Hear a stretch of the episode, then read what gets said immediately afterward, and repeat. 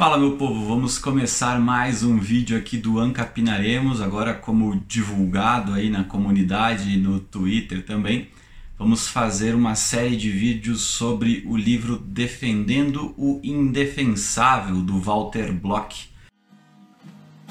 Doente de amor, procurei remédio na vida noturna, com a flor da noite em uma boate aqui na Zona Sul.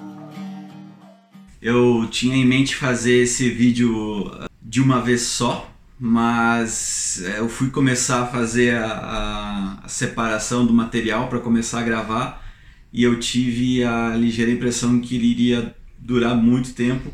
E aí eu resolvi, até fiz uma enquete com o pessoal sobre dividir né, em várias partes e foi a opção que ganhou mas mesmo que, que não tivesse ganho essa opção, eu teria que ter feito dessa forma. O vídeo deu mais de uma hora e se você não quiser ouvir uma hora no YouTube, esse vídeo vai estar disponível em todas as suas plataformas de podcast também para você ouvir toda essa minha fala sobre a introdução do livro do Walter Block. Então, uh, acesse o link na descrição do Anchor que ele vai te direcionar para outras plataformas ou procure por Filosanfando no Spotify, no iTunes, no Google Podcast, no Pocket Cast, onde você quiser, vai estar disponível uh, todos os áudios aqui do, do canal lá no Filosanfando para você ouvir, tá?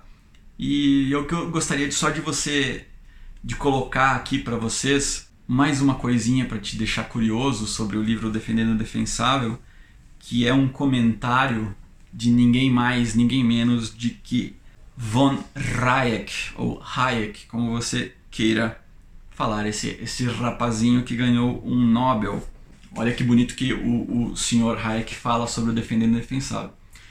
Ler Defendendo o Defensável fez com que me sentisse como se mais uma vez eu estivesse exposto à terapia de choque, a qual, com a qual há mais de 50 anos, o falecido Ludwig von Mises converteu-me a um posicionamento consistente com o livre mercado. Então Hayek recebeu uma terapia de choque com Mises e depois recebeu uma segunda terapia de choque, de choque com o Bloch. Então você você percebe assim, às vezes você critica uma pessoa, mas às vezes ela está aberta a novos pensamentos, mas às vezes ela não tinha acesso a esses pensamentos.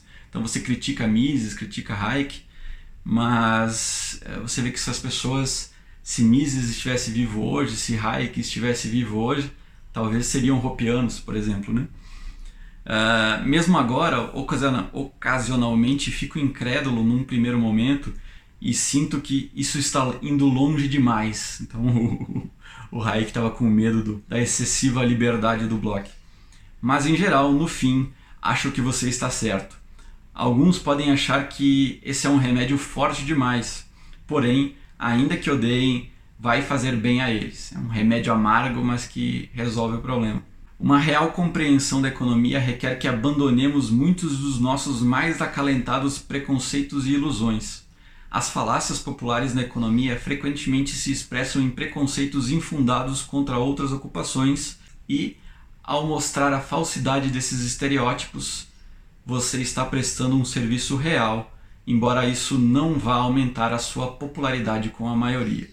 Então, Hayek sabia que, que o senhor, o senhor Bloch não seria um pensador academicamente aceito pela maioria das pessoas e infelizmente não o é, mas o senhor Bloch está em nossos corações libertários e se Deus quiser, vamos levar o seu legado adiante e fazê-lo alcançar mais e mais pessoas através dessa nova geração de brasileiros que estão aderindo ao libertarianismo. Então fiquem com o vídeo aí, com o áudio no seu podcast e muito obrigado por chegarmos aí a 3 mil inscritos em menos de um mês. Estou muito feliz pelo sucesso do nosso canalzinho e espero que tenha vida longa, assim como o nosso, a nossa filosofia libertária.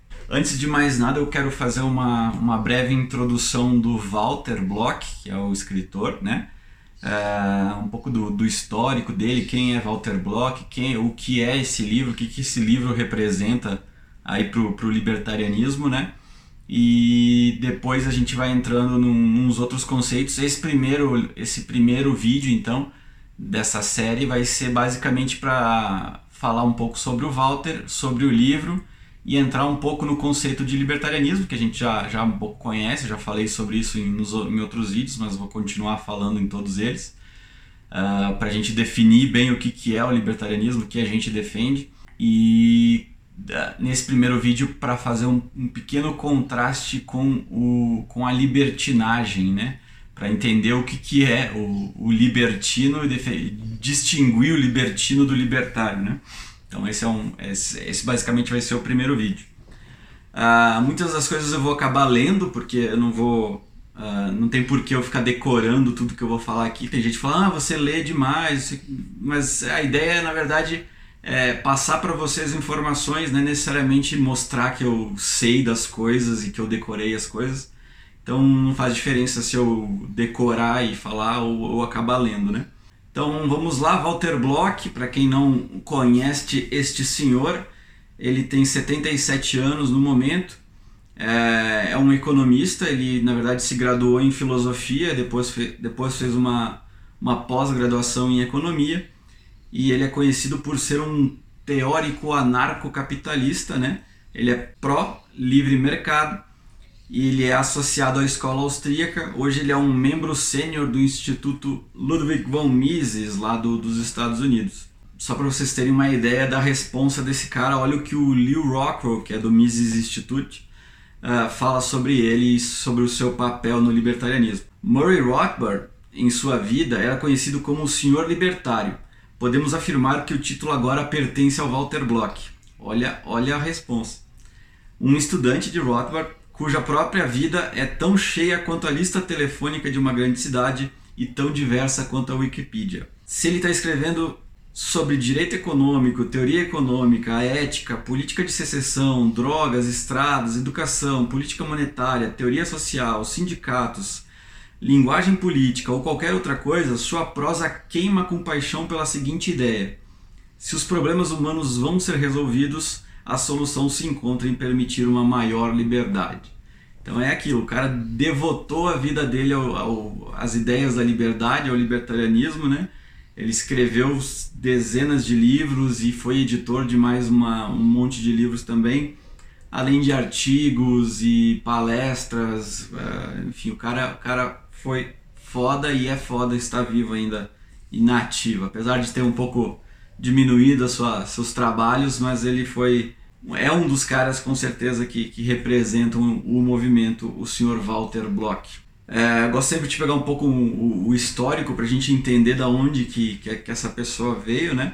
E aqui a gente tem que o Bloch, como muitos dos, dos libertários, teve um começo de vida aí na, na, com um pezinho ou até os dois pés na esquerda, né? no, no comunismo praticamente. Uh, numa própria entrevista que ele deu à Austrian Economics Newsletter, ele, ele se declarou: nos anos 50 e 60 ele era só mais um comunista vivendo no Brooklyn.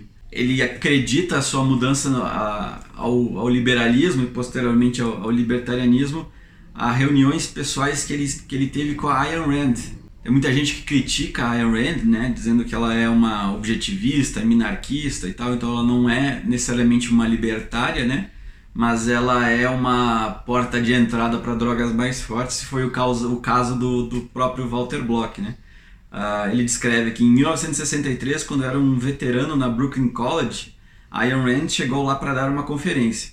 Eu assisti junto com cerca de 3 mil colegas, principalmente estudantes esquerdistas, com o fim de vaiar e assoviar. Então ele foi lá meio que boicotar Ayn Rand e posteriormente ele foi almoçar com ela e, outro, e outros colegas e durante o, o almoço eles entraram em debates, né? Na verdade o debate foi interessante porque eles, que, eles queriam fazer o, o que tem como tem debates hoje, hoje em dia já lá na década de 50 60 era o que eles estavam fazendo né querendo debater uh, o que é mais uh, qual é a, a, vantagem do socialismo ou do comunismo frente ao capitalismo e, e os dois lados defendendo o seu, seu ponto de vista né e a condição para esse debate que colocaram foi o seguinte: que a conversa não terminaria naquela reunião e ela deveria seguir até que tivesse sido logrado uma resolução para essa treta comunismo e capitalismo. O, o Bloch ele, ele definiu o seguinte: ou ele me mostraria que, estava, que estávamos em caminhos errados, ou eu mostraria a ele que ele estava. Então o, o Bloch queria convencer o cara que o comunismo era o caminho correto. Esse Nathaniel Branden, que também estava na reunião, queria convencer o, o Bloch. Em um segundo lugar, uma outra definição, outra requisição para o debate é que o Bloch tinha que ler alguns livros recomendados pelo, pelo, pelo Brandley. Um deles era A Revolta de Atlas, da Ayn Rand, e A Economia em uma Lição, do Henry Hazlitt. Então ele teve que ler esses livros para continuar o debate. Esses livros acabaram abrindo um pouco a mente aí do nosso querido Walter. E aqui entra uma parte interessante. É, apesar de, de, de acreditar essa, essa mudança de, de comunista para liberal ou uh, entusiasta do, do livre mercado, né, do laissez-faire, uh, ele diz o seguinte sobre Murray Rothbard. Depois me reuni com Murray, ao que me levou provavelmente uns 15 minutos para me converter em anarcocapitalista, a posição que eu tenho me mantido desde então. Em retrospectiva, antes da minha reunião com Murray, eu estava a nove décimos de abraçar o anarcocapitalismo. Tudo que eu necessitava era de um pequeno empurrão na mesma direção que já vinha há algum tempo. Então é aquilo que, que eu falo, eu já falei em alguns vídeos e que eu acho que é muito importante, às vezes a, as pessoas são os libertários em geral, ou algum núcleo do, do, dos libertários mais puristas, né? Eles acabam esquecendo que, que essa, essa, essa busca pela liberdade ela é gradativa, principalmente na parte cultural. Você pega uma pessoa que ela foi de fato doutrinada a acreditar num sistema uh, estatal, né? e ela começa aos poucos e abrindo a sua mente aí mediante vários autores, né? Alguns autores, algumas pessoas já caem em autores mais agressivos, vamos dizer assim, mas já caem lendo Rothbard, já caem lendo Hope, né? Mas algumas pessoas acabam sendo levadas para esses autores através de, de, de, autores mais leves, né? Como Mises, como Hayek, como a própria Ayn Rand. Então você, às vezes você critica essas, esses meio termos, né? Falando, ah, não, essas pessoas são, são de serviço para o movimento, elas podem prejudicar o movimento porque elas têm ideias que acabam convertendo pessoas para utilitarismo e objetivismo e minarquia e tal.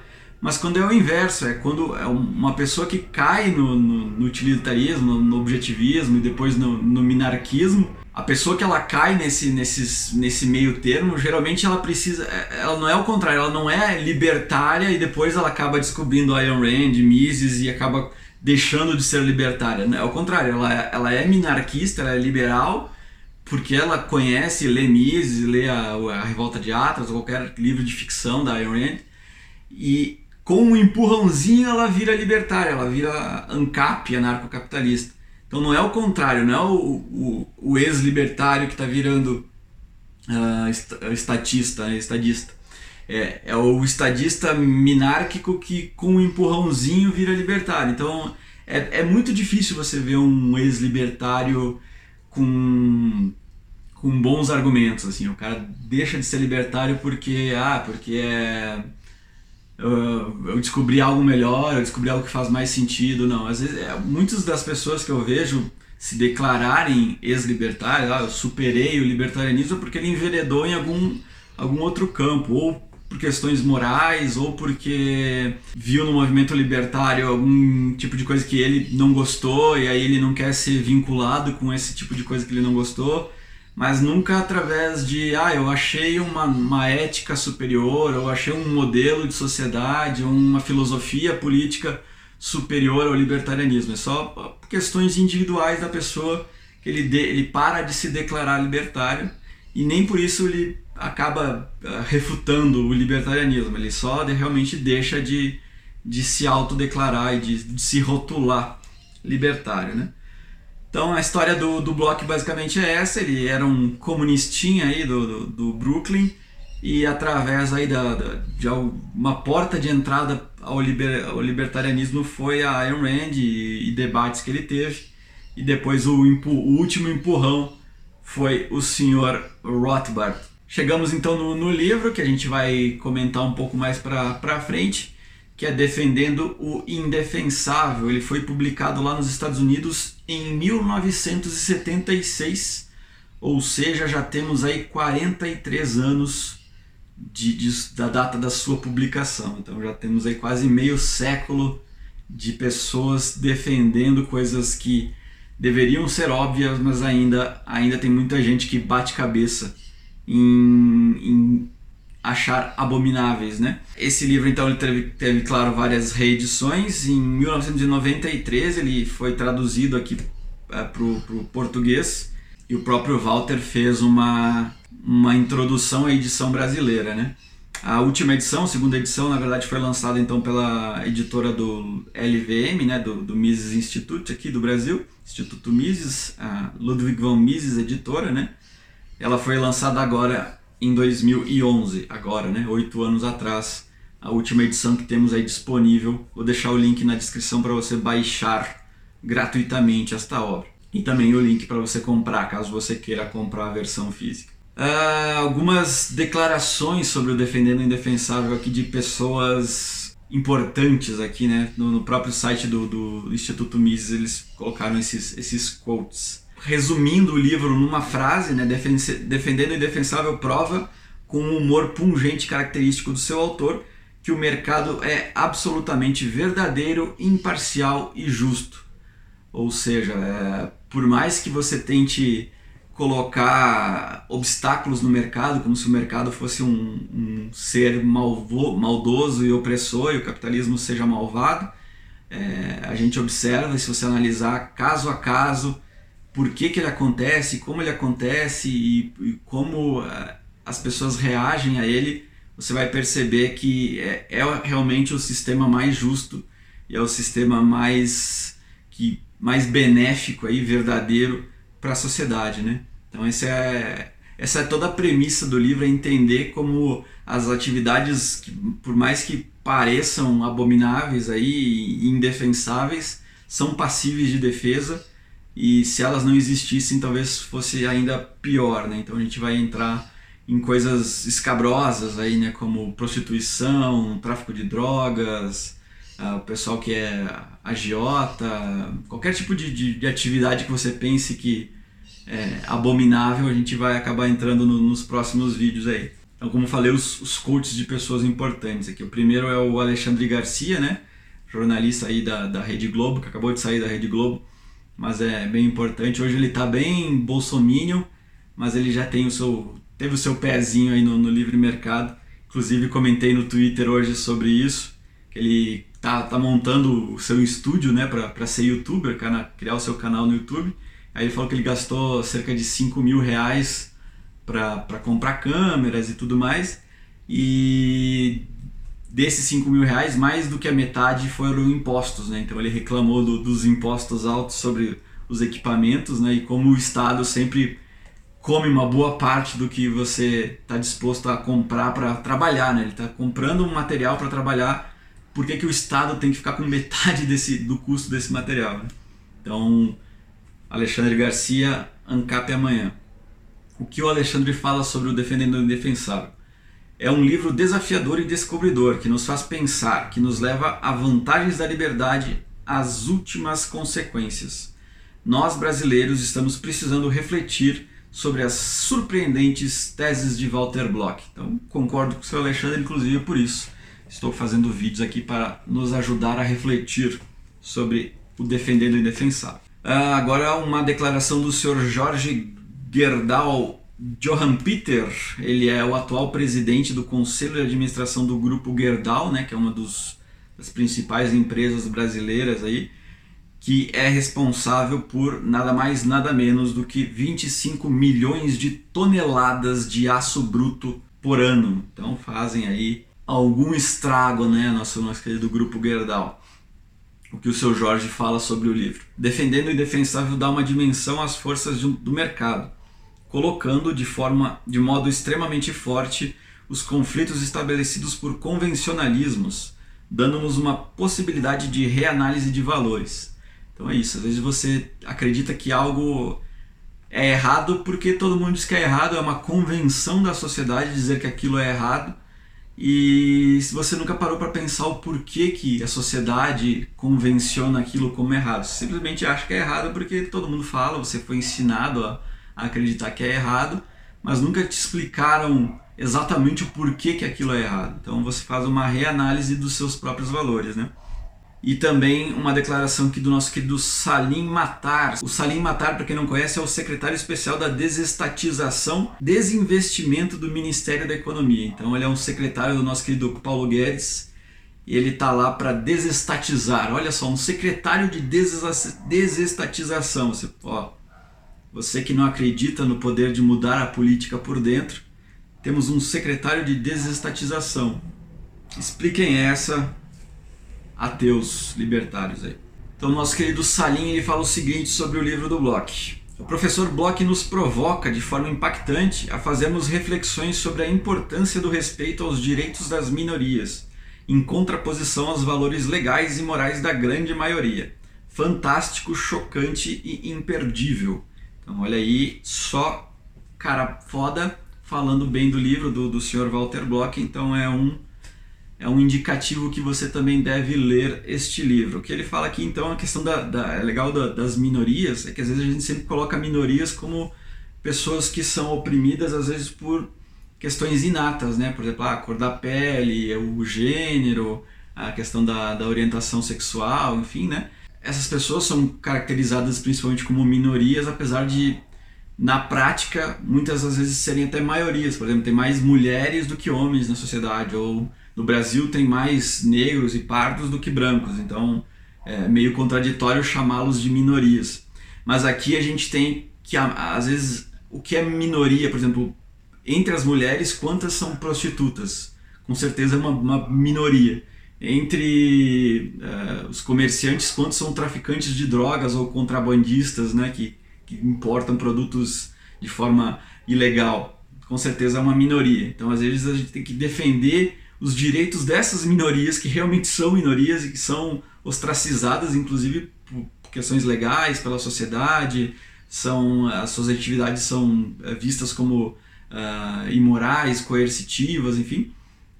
Essas pessoas às vezes precisam de mais uh, amparo do que outras pessoas que se colocam como minorias, às vezes não sofrem tanto uh, de fato preconceito ou são presas justamente por estarem fazendo as suas atividades que não são agressivas com outras pessoas. Inclusive esse é um dos principais pontos do livro. Nós vamos entrar aqui, então ele coloca bem no comecinho da, da introdução do, do, do, livro que três preposições, o que ele se propõe com, com o livro, né? Então a gente, é, todas essas atividades que eu citei, né, de, de pessoas que, que hoje são consideradas os párias da sociedade aí, né, é, você tem que entender o seguinte: número um, eles não são culpados de qualquer mau procedimento de natureza violenta.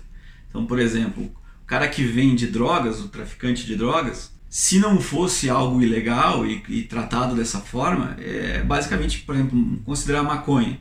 É um cara que planta maconha planta uma árvore, uma plantinha, é, colhe aquela plantinha, embala e vende para um adulto que quer comprar aquele produto. Então é um como se fosse um cara que vende laranja. Se a laranja, por exemplo, te desse um barato, você uh, viajasse, ficasse chapado de laranja, iriam proibir a laranja. A maconha é a mesma coisa, proíbem a maconha porque ela dá um barato nas pessoas. E se as pessoas quiserem ter baratos, isso não não, não tem problema nenhum. O que, o que pessoas acabam uh, criticando o traficante é porque ele mata, porque ele é, ele é violento, ele tem armas e ele não sei o que, ele, né? Mas o que transformou o vendedor de maconha, que de um plantador de plantas e que comercializa plantas, em um ser violento, agressivo? É o fato de que se ele for pego vendendo essa planta, ele é preso, ele vão lá e roubam toda a plantação do cara, destroem, e, enfim.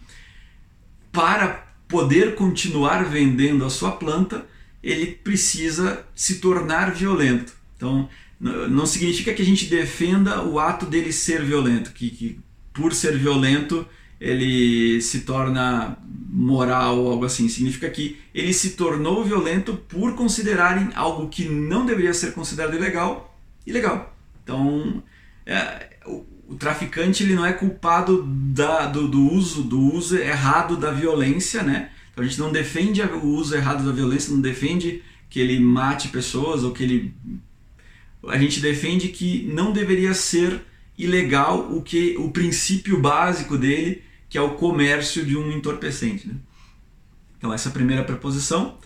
A, a segunda proposição, em virtualmente todos os casos, eles na verdade beneficiam a sociedade então, a gente vai entrar em cada um dos, dos casos mais especificamente no futuro, mas você vai entender que muitos dos casos que a gente considera fora da realidade, que deveriam ser proibidos e que são proibidos, muitos dos casos, é, no fundo eles acabam beneficiando a sociedade por existirem. Né?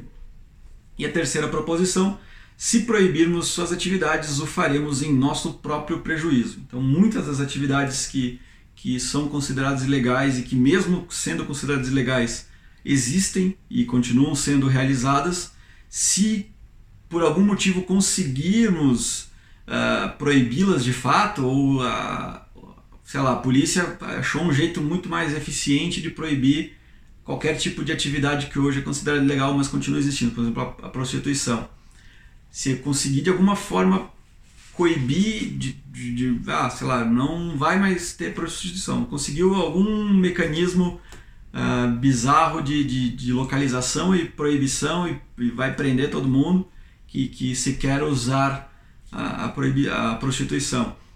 De alguma forma isso vai ser prejudicial, se não para toda a sociedade, mas de uma boa parcela dela, ou pelo menos de quem usufruía desse serviço, né? Então a gente tem que entender que às vezes a proibição causa um mal maior do que se o, o ato de estar tá legalizado. E isso principalmente você vê com, com as drogas. A, a guerra às drogas vai ser um dos, dos grandes temas aqui, não só desse, dessa série de livros do Defender o Defensável, mas do, do próprio canal. É, é algo que é extremamente ineficiente, né? E eu tô lendo um livro especificamente sobre, sobre as proibições aí das drogas, que também vai pretendo fazer talvez uma série sobre esse sobre, sobre esse outro livro. Com certeza no futuro aí, se você então tem interesse sobre esse tema, já deixa aí a, a sua inscrição, que vai ser uma das próximas séries aqui do canal. É, então, estabelecidas as preposições do Sr. Walter, ele coloca então definições básicas do libertarianismo, que é sempre bom a gente reforçar aqui. Então, o ímpeto desse livro é o libertarianismo. A premissa básica dessa filosofia é que é ilegítimo praticar agressão contra não agressores. Então, pessoas que estão ah, fazendo suas atividades, não estão agredindo ninguém, não estão invadindo propriedades de outras pessoas, estão usando a sua própria propriedade, os seus corpos, ou a, a sua terra, ou a, a, o seu tempo, né?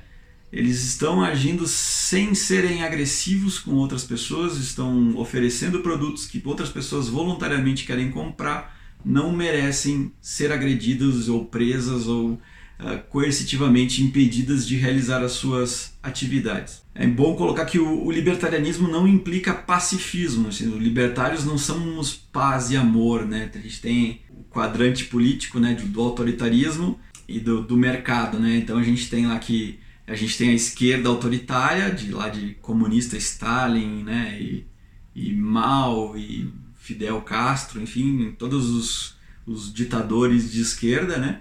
E nós temos o, o, autoritarismo de direita, né? Que daí algumas pessoas colocam aí Hitler, o fascismo, né? E colocam também Pinochet, enfim, que são mais pró-mercado, apesar de, de Hitler não ser muito pró-mercado, e enfim, né?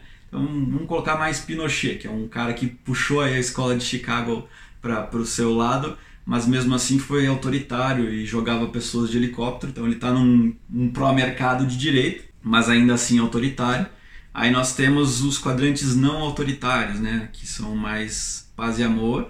E aí a gente tem o, o esquerda, paz e amor aí, que é não autoritário, que é o um comunismo que não envolve agressão, por exemplo, né, drogas e amor livre e tal, essa galera paz e amor. E nós temos o, o onde está teoricamente os, os libertários, que é numa direita para o mercado, também não autoritária, mas que não é pacifista. A gente não é ah, libertário pró paz e amor, não vamos nos agredir, né? nem, nem os agressores, dê uh, meio que Jesus Cristo, assim, né? quando você leva um tapa, dê a outra face. Não, o libertário ele justifica o uso da, da agressão em alguns casos, como por exemplo a legítima defesa ou em retaliação à violência. Então, se você está sendo ameaçado, quer invadir tua propriedade, enfim, o uso da violência, o uso da, da, da agressão é justificada em alguns casos específicos. Então, essa filosofia libertária não deve ser confundida com um pacifismo paz e amor aí, né? Uh, nós condenamos apenas dar início à violência. Então você não pode iniciar uma agressão contra um indivíduo, principalmente contra indivíduos não agressivos ou contra propriedades de, que são de outras pessoas. Então você não invade a propriedade alheia, e você não inicia o uso da violência contra não agressores. E aqui a gente coloca um, um parênteses aqui, um asterisco, para a gente falar do nosso querido imposto é roubo. A gente coloca aqui, o senhor Walter também coloca no livro, que a maioria das pessoas não vê com qualquer contradição entre esse princípio de não agressão, que é o PNA, as pessoas não gostam de falar mais de PNA, mas o Walter ainda estava numa era pré pré-hope, pré-ética argumentativa, então o PNA era o que reinava na época ainda. As pessoas não veem qualquer contradição entre o princípio e o nosso sistema tributário, né, nossos, nossos queridos impostos, mas o, o libertarianismo vê essa contradição porque a tributação é contrária a esse princípio básico, porque envolve a agressão contra cidadãos não agressivos que se recusam a pagar impostos. Não faz a menor diferença que o governo ofereça bens e serviços em troca da arrecadação. O importante é que o chamado comércio, né, essa troca do, do imposto, do imposto por serviços do governo, é, esse comércio é coagido. Então, o indivíduo não é livre para rejeitar essa oferta do Estado. Assim. O Estado fala: estamos oferecendo aqui para você é, o SUS e escolas, escolas públicas e estradas. É, em troca disso, você nos dá 50% do, da sua renda. Você não pode falar, hum, não, obrigado, não, não quero usar nada que você está oferecendo aí, mas eu quero manter esse dinheiro para mim. Você simplesmente não pode recusar esta oferta maravilhosa do Estado. Então, por isso que imposto é roubo. E aí a gente entra no, no principal, já está em meia hora de, de vídeo aqui, mas a, a gente entra no principal foco dessa introdução, que é a, a diferença entre o libertarianismo e a libertinagem, a libertinagem. Lá nos, nos Estados Unidos essa essa treta é mais focada principalmente com a, por causa da etimologia da palavra que lá é muito parecida. Então libertarianismo né? Libertarianismo. Libertarianismo não sei como é que fala eu não sou muito bom de, de da pronúncia do inglês apesar de eu ler e, e ouvir muita coisa em inglês a, a minha fala ainda é não é muito boa. Então temos o libertarianismo, que é libertarianismo, e a libertinagem, que é libertinismo. Então, por causa de, um, de uma sílaba aí, você confunde o libertarianismo com, com a libertinagem lá nos Estados Unidos. Então ele, ele faz um comparativo entre, entre os dois, né? A gente já falou um pouco sobre o libertarianismo, mas vamos, vamos de novo aqui que é para reforçar, vamos sempre reforçar o que é libertarianismo para você. O libertarianismo é uma filosofia política, ela, ela se preocupa exclusivamente com o uso adequado da força. Tampouco essa filosofia de liberdade proíbe realmente alguma coisa, nem mesmo estritamente falando a agressão contra pessoas e liberdades. Ela uh, meramente afirma que é justo fazer o uso dessa força para punir os que tenham transgredido seus ditames ou praticam tais atos. Então, resumindo novamente, você, uh, o libertarianismo inclusive permite a agressão contra outras pessoas e contra propriedades desde que seja em legítima defesa ou para retaliar atos que, que ocasionaram uma agressão prévia. Então, quando a gente fala do, do corpo humano, isso é mais fácil de entender, né? Geralmente a análise é bem mais direta. Uh, a pessoa que escraviza, que sequestra, que estupra, uh, que assalta, que assassina, né? Ele é, ele é culpado de uma, de uma conduta criminal porque a vítima, que é a legítima dona desse corpo que está sendo escravizado, estuprado, assassinado, assaltado, assassinado, né? Ele é dona daquela propriedade, é dona do corpo e, portanto, ela está sendo privada do uso, né, no caso de um sequestro, de, de uma escravização, ou ela está sendo morta, no caso. Então, é, logicamente, isso é, ninguém, nem socialistas, conseguem uh, ir contra essa premissa básica. Né? Então, é fácil de você uh, defender a autopropriedade aí do, do corpo. A treta começa a ficar um pouco mais complexa quando a gente vai para objetos, né? Então uh, tem um, uma questão que as coisas não surgem na natureza com um rótulo de meu e seu. Então você não tem, não é natural que um pedaço de terra seja, ele, ele surja declarado pertencente a Sandro Sanfelice, né? E aqui a gente faz então uma alocação. O libertarianismo ele se baseia na teoria do domicílio de Locke uh, para determinar os limites, né? Então aqui para quem não conhece essa teoria de, de, de, domicílio, é, a princípio é quando você acrescenta o seu trabalho a partes da natureza que até então não eram possuídas por outras pessoas, você se torna legítimo dono destas uh, partes da natureza. Uh, a justiça da propriedade se reporta a essas alegações. Basicamente todos os estados do, do mundo, né, inclusive o brasileiro, inclusive a nossa querida Constituição Nacional defendem a propriedade, né, colocam como um direito, apesar de termos algumas bizarrices, né, quanto ao uso social da propriedade, por exemplo, a gente tem caras como o nosso querido Guilherme Boulos que falam que está na Constituição que você tem que ter o uso social da sua propriedade. Então, se você não está usando uma propriedade que é sua, se é um contrato que aquela propriedade é sua, você comprou, ou enfim, é, você herdou. Se você não estiver usando socialmente aquela propriedade, você legitimamente pode perdê-la para outra pessoa que queira usar aquela propriedade de forma legítima. Então a gente tem algumas contradições aí, né? Porque você tem direito à propriedade, mas você tem que usá-la de alguma forma que outras pessoas uh, legitimem para você. Então, se você tem a propriedade, mas não mora nela ou não usa ela para gerar algum bem ou um serviço social, enfim, você acaba tendo o direito de perder, outra pessoa pode ir lá e roubar a sua propriedade, que é meio, meio bizarro, uma contradição totalmente bizarra da nossa Constituição, que por si só é 100% uh, eh, bizarro. Vou deixar um artigo, se eu lembrar aqui na descrição, do nosso querido Mário Demolidor, Fortaleza Libertária, lá na Gazeta Libertária, para você ler sobre a contradição da nossa Constituição Federal. Uh, outras questões aqui do, do, do, do, libertarianismo também a gente tem algumas definições, né, como não provocado ou sem permissão, que são expressões importantes da filosofia uh, observador de fora, por exemplo, ajudar a eutanásia voluntária, né, pode ser indistinguível do assassinato. Que ele coloca, ele coloca duas, duas coisas que são similares, mas são completamente diferentes e que às vezes as pessoas é, relacionam essas duas coisas e que não deveriam relacionar.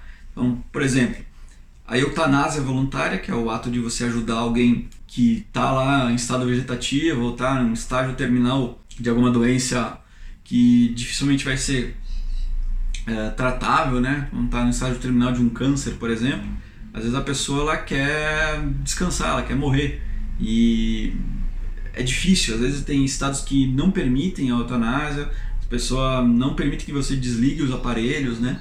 Então tem a eutanásia voluntária e tem o assassinato, que estão em, em, lados totalmente diferentes desse aspecto da, da morte. Então é, é completamente bizarro você comparar um, alguém que está desligando o aparelho de alguém que está com morte cerebral, por exemplo, de alguém que assassina uma pessoa que não queria morrer. Então são dois lados totalmente diferentes. Temos, por exemplo, relações sexuais voluntárias, ocorrem aí diversos, em diversas pessoas dizem que ocorrem, eu acho que ANCAP não, não sabe muito bem o que, que é isso, mas dizem que, que ocorre com bastante frequência na sociedade.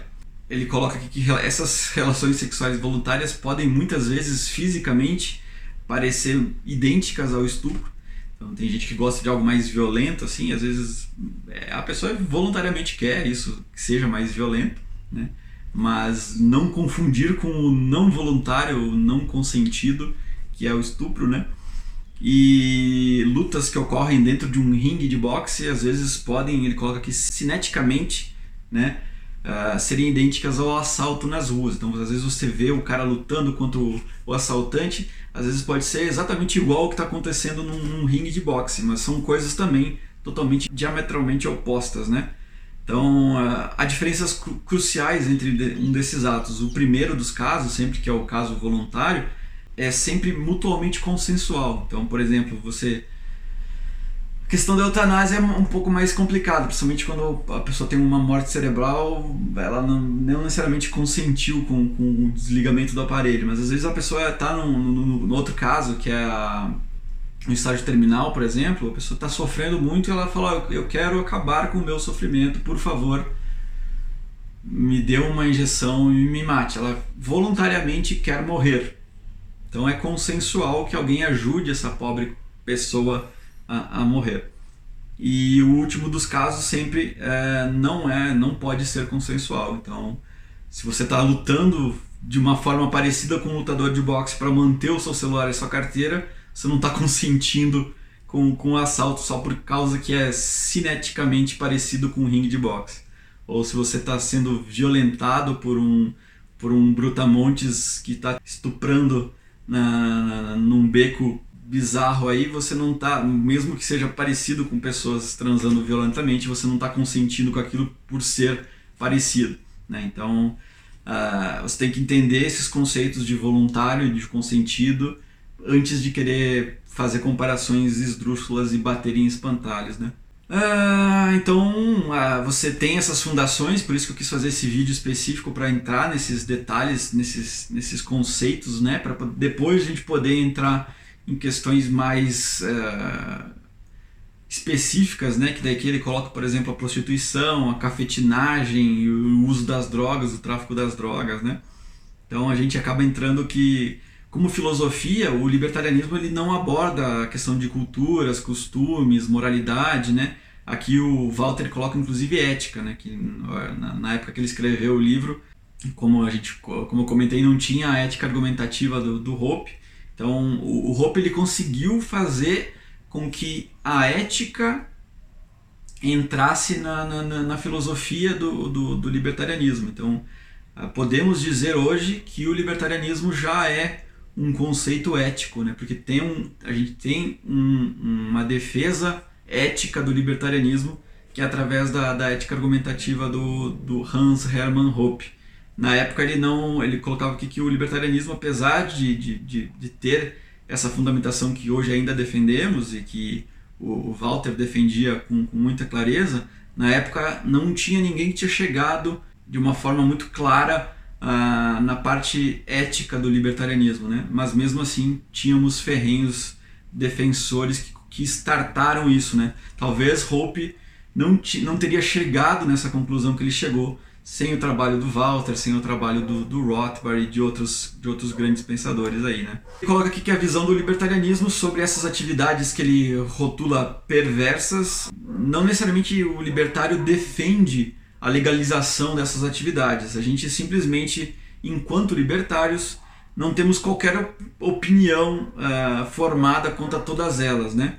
Então, a partir do momento que você toma uma posição a respeito do, da, da, do uso de drogas ou do, do, da prostituição, por exemplo, você toma uma posição de, de ser contrário a esse tipo de, de, de atitude, você toma essa posição como, não como um libertário, mas como um indivíduo que você tem todo o direito de tomar essa posição então você não fala que oh, o libertário não apoia isso. Não, o libertário simplesmente fala o seguinte: a gente não temos, não temos uma posição uh, moral e avaliativa sobre essas determinadas atividades aí do, do ser humano, né?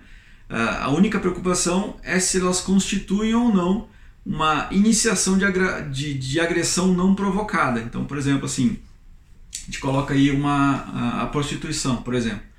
Uh, uma mulher quer dinheiro em troca de, de, seus, de seus serviços sexuais. Ela oferece serviço, seja num site, seja numa esquina, ela vai e oferece seus serviços. Outro ser humano quer dar dinheiro em troca desses serviços.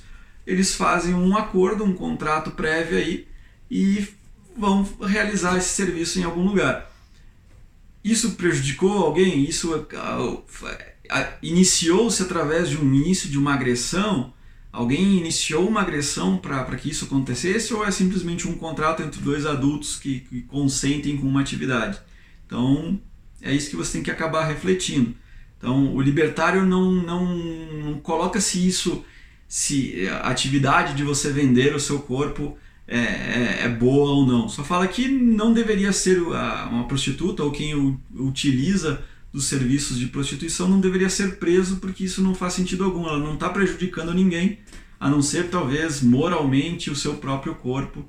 E quem usa de, de desse, desse serviço talvez ah, está sendo imoral ou está indo pro vai para o inferno. Enfim, foda-se se ele vai para o inferno ou não. Não é, não é a, o libertarianismo não prega essas questões morais. Ele só defende ou não o ato da pessoa poder fazer o que quiser com o seu próprio corpo ou com seus, com seus bens e com a sua propriedade, né? Então defendemos apenas o primeiro e único axioma libertário, que é a não agressão contra não agressores. Porém, tem um detalhe aqui que é interessante. Não é só porque você é um libertário que necessariamente você tem que defender essas posições que são consideradas imorais ou, libertinas, né? A gente acaba entrando aqui na, na libertinagem. Ah, ele até coloca aqui, ó. Só porque um libertário pode se recusar a encarcerar os pervertidos, isso não significa que ele precise se manter moralmente neutro contra tal comportamento. Nessa dimensão, o, o, o Walter Bloch ele se coloca como um conservador cultural. Então, nesse sentido, ele coloca aqui até coisas pesadas aqui, ó, vou já deixar aqui para vocês. Talvez vocês se coloquem, se, queiram boicotar o Walter Bloch por causa disso. Ele significa que, por ser um conservador cultural, ele abomina o homossexualismo, a bestialidade, o sadomasoquismo, a cafetinagem, a prostituição, o consumo de entorpecentes e outros comportamentos que ele define aqui como degenerados. Então, ele se coloca como um conservador cultural e por isso ele abomina todas essas atividades que eu citei. Mas ele não faz isso como um libertário, ele faz isso como um indivíduo, Walter Bloch, conservador cultural podem ter inclusive conservadores que permitam algumas dessas atividades porque o conservadorismo em si ele não tem uma, uma premissa tão bem fundamentada quanto o libertarianismo. Então, o conservador, você não pode se dizer assim, o conservador defende isso, porque tem conservadores que defendem um, uma variada gama de coisas diferentes. Às vezes tem um conservador católico, tem um conservador que é ateu, existem conservadores libertários, tem, tem, tem toda essa, essa atividade, né? E que, que você acaba, por exemplo, eu definiria o Walter como um conservador libertário. Então, quando ele se coloca só como libertário, ele não pode opinar e entrar nessa, nessa questão de falar assim, ah, eu, eu sou libertário, portanto eu abomino o homossexualismo, a bestialidade, o sadomasoquismo. Não como um conservador libertário, talvez ele pode abominar esse tipo de coisa, mas como libertário ele só coloca, ó, eu abomino a agressão contra não agressores. Aí você pode, ele pode casar o fato de ser libertário com o fato de ser conservador, por exemplo. Uh, e existe também o libertário de esquerda, então tem o, o, o libertário anarquista que é contra o capitalismo, por exemplo. Então você não precisa ser, na verdade, um, um anarco-capitalista, você pode ser um anarco-libertário de esquerda. Eu posso entrar num, num, vídeo só sobre isso, que é um pouco mais complexo. Tem gente que acha que só existe o anarcocapitalismo, né? principalmente quem está entrando muito nesse mundo agora, acha que o anarquismo é, é, é um, o ANCAP é, é sinônimo de anarquismo. Né? E não, existem muitos anarquistas de esquerda, anarquismo, o próprio comunismo raiz é contra essa instituição do Estado, né? Então a gente tem a defesa do capitalismo porque o capitalismo faz muito sentido e o capitalismo a gente define como as trocas voluntárias, né? E, e a gente vê como isso funciona num, num, ambiente global e como isso nos trouxe uma, uma prosperidade nunca antes vista na, na, na, pelo homem, né? E como isso faz sentido e como o comunismo, essa, essa questão de, de... Na verdade, eu confesso que eu não entendo muito exatamente o que o comunismo prega, mas eu vejo que eles têm essa questão da, da, da revolta do, do proletariado, de, de, todo mundo tomar os meios de produção e não ter as hierarquias nem, nem em empresas, né? Então, por exemplo, ah, tomamos meio, os meios de produção, e coletivamente vamos todos aqui definir o que a gente vai fazer, né?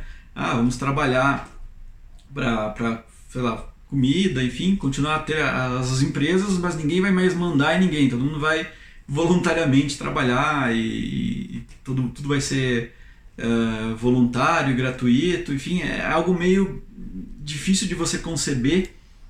Uh, talvez tenham mecanismos que eu, eu reconheço que sou ignorante, mas eu vou, vou até vou tentar, vou com certeza me aprofundar nisso, vou até tentar trazer pessoas que sejam comunistas raízes aí para que elas ensinem o que é o comunismo, quais são as suas premissas, né?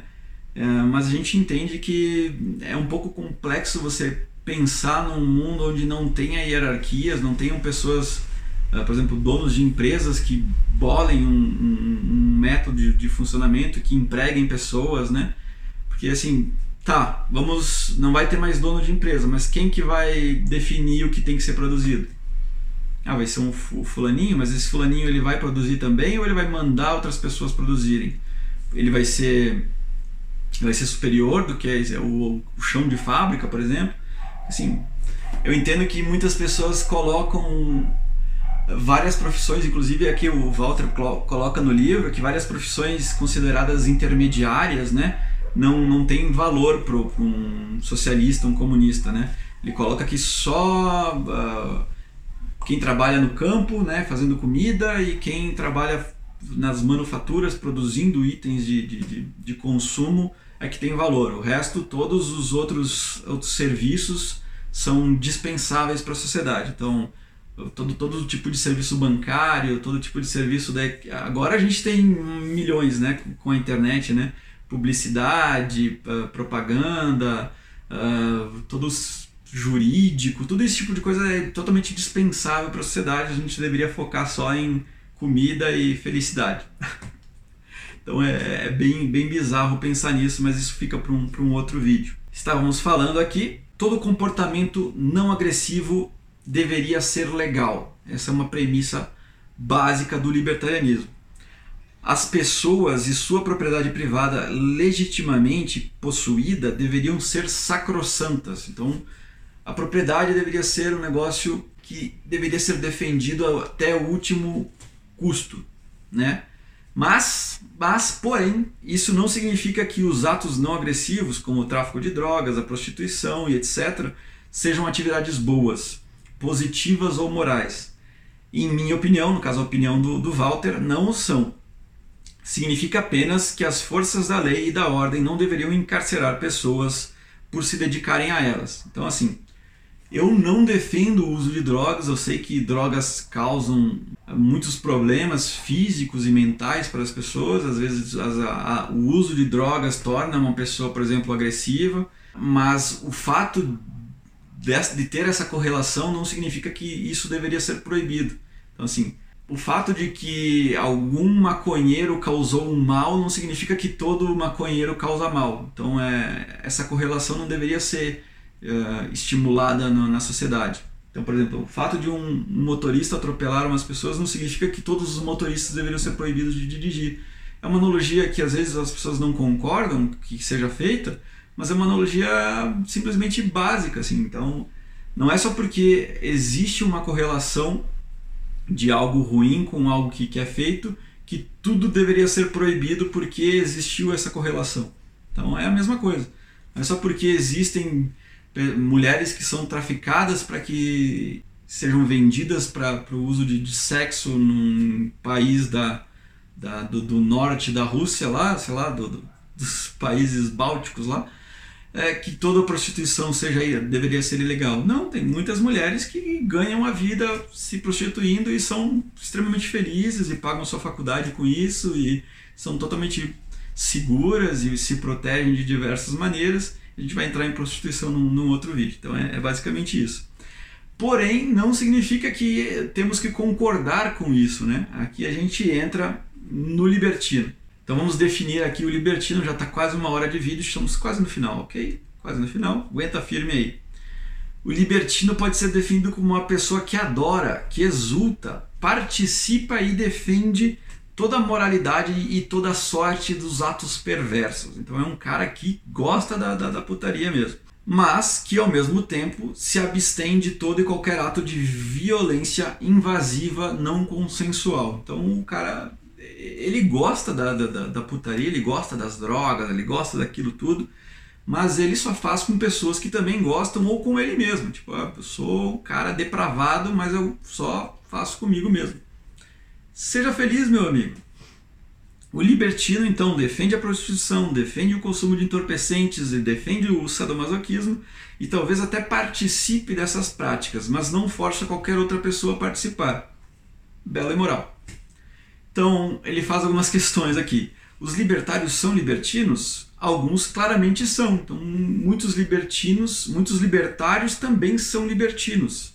Existem libertinos que não são libertários? Podem existir, muitos libertinos talvez nem saibam que existe o libertarianismo, talvez se soubessem é, fossem libertários, né? É, mas tem libertinos que são libertinos só por serem libertinos, assim talvez até sejam hipócritas, hipócritas, hipócritas, hipócritas no sentido de ah, eu defendo a libertinagem, acho que o corpo tem que ser livre e tal.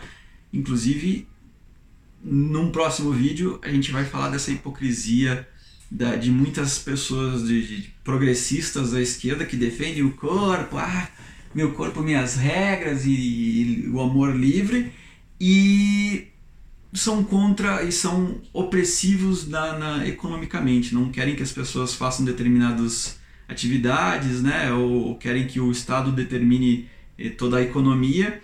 E isso é totalmente bizarro, porque se você defende que a pessoa tem que ser livre e fazer o que quiser com o seu próprio corpo, como é que você defende que outras pessoas determinem o que você deve fazer, onde você deve trabalhar, o quanto você deve receber, quais são os direitos que você deve receber?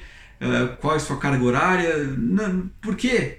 Você defende uma coisa e, e, e, e protege uma coerção do outro lado. Então vamos entrar nesse assunto também.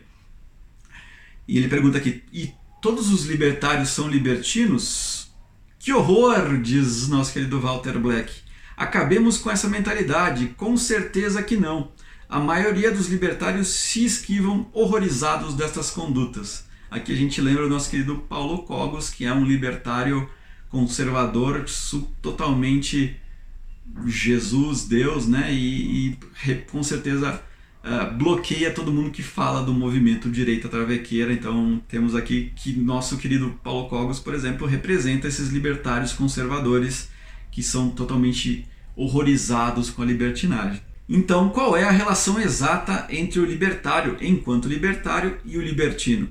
é simplesmente essa. O libertário é alguém que acha que o libertino não deve ser encarcerado. Então, a gente defende que o libertino possa ser libertino desde que ele não prejudique outras pessoas. Ele pode se o libertário ele pode se opor profundamente à libertinagem, pode falar contra ela, pode organizar boicotes de forma a reduzir a incidência dessas perversões. E só há uma coisa que o libertário não pode fazer enquanto libertário, e, e querer continuar sendo libertário, que é defender o uso de força contra essas pessoas pervertidas e libertinas. Então, se você vê alguém que se diz libertário e que defende que essas pessoas, eh, os traficantes, as prostitutas e qualquer outra pessoa seja presa ou fuzilada ou que é, inclusive receba um, castigo divino, eu acho que eu já vi o, o, o Cobos agindo dessa forma, no sentido de que, ah, eu não. não vocês do, do MDT, do Movimento Direita Travequeira, deveriam receber um, um raio na cabeça, que vocês sejam mortos, que tomara que vocês sejam fuzilados, não sei o quê. Como é que você pode ser libertário, defender a, a não agressão e querer que essas pessoas nem não que você você não vai agredir, mas você desejar que elas sejam agredidas ou eh, de certa forma influenciar um ato de agressão contra essas pessoas é totalmente contra o libertarianismo, né? Então, reflitam. Aqui ele coloca algumas questões que até eu falei sobre no, no, no, no livro do, do 12 Regras para a Vida, do, do Jordan Peterson, que ele, ele o, é interessante porque ele fez, o, o Walter Block, ele fez esse livro em 76, depois ele fez em 93 uma, um, uma introdução para a edição brasileira, né? E aí ele contrasta, ele coloca até ele tem um capítulo chamado Meia Culpa, onde ele faz um contraste entre o pensamento dele lá na década de 70 e depois o que como ele pensava na década de 93. Então, ele fala aqui, por exemplo, sobre a tradição, né? Houve um tempo na minha vida em que eu teria ridicularizado a ideia de uh, meramente fazer algo porque fosse tradicional ou deixar de fazer algo por ser tradicional. E todos os meus instintos teriam me levado a fazer precisamente o oposto dos ditames da tradição. E aí ele fala que ele, ele mudou essa, essa perspectiva justamente por ter se familiarizado com os conceitos intelectuais do Hayek, Friedrich Hayek.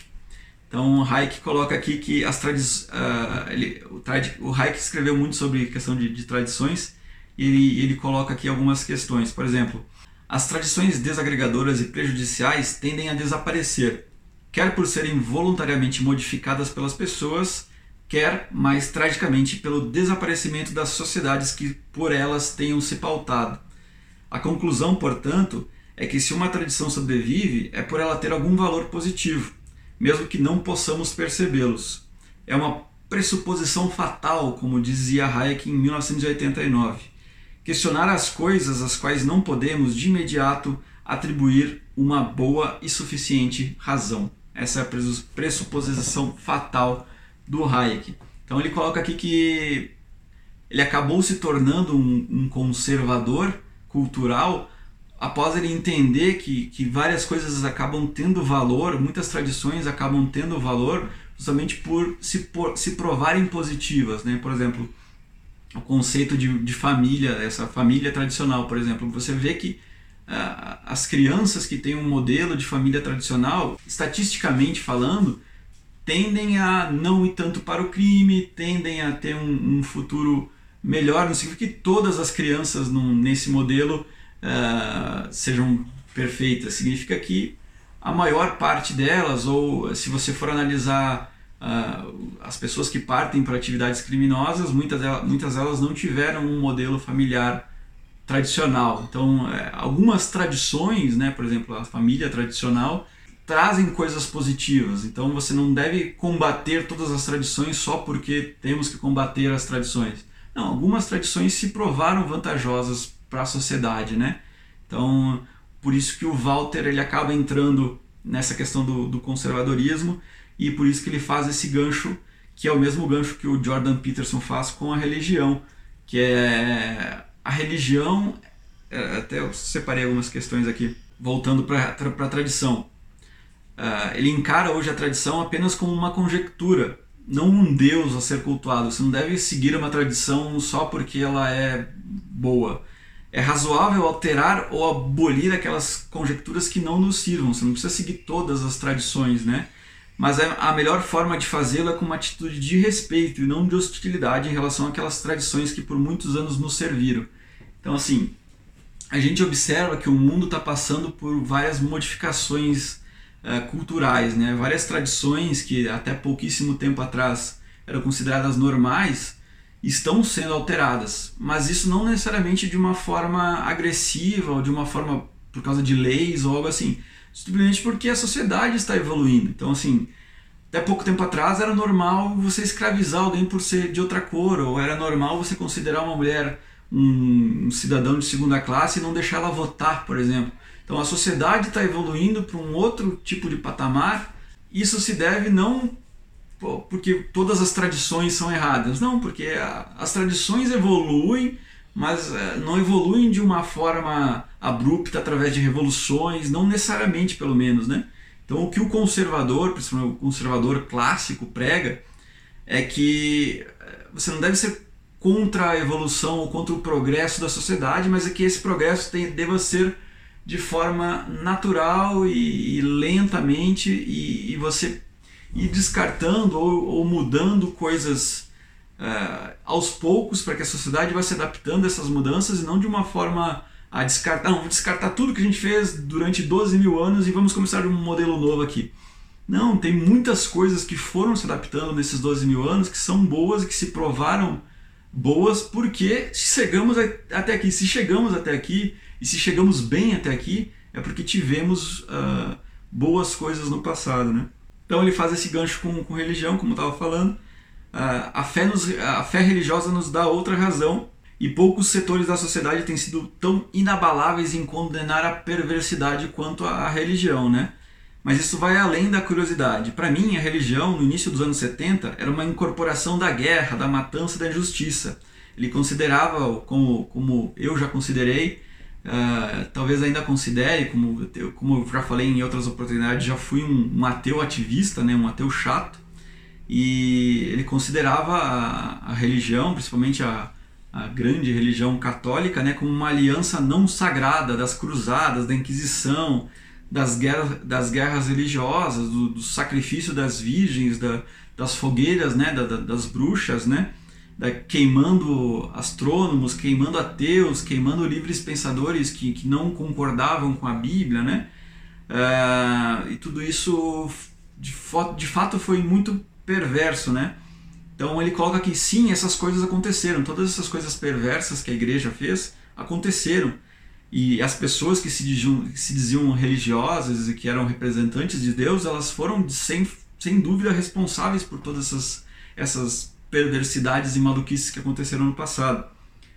Mas ele coloca aqui que é uma, há uma espécie de lei de limitações históricas pelos atuais praticantes de uma religião, de que de forma alguma podem ser justamente responsabilizados pelos atos dos seus ancestrais. Então você tem a questão da. que é uma outra treta, talvez para um outro vídeo, da, da, da, dívida histórica, né? Que a gente tem que.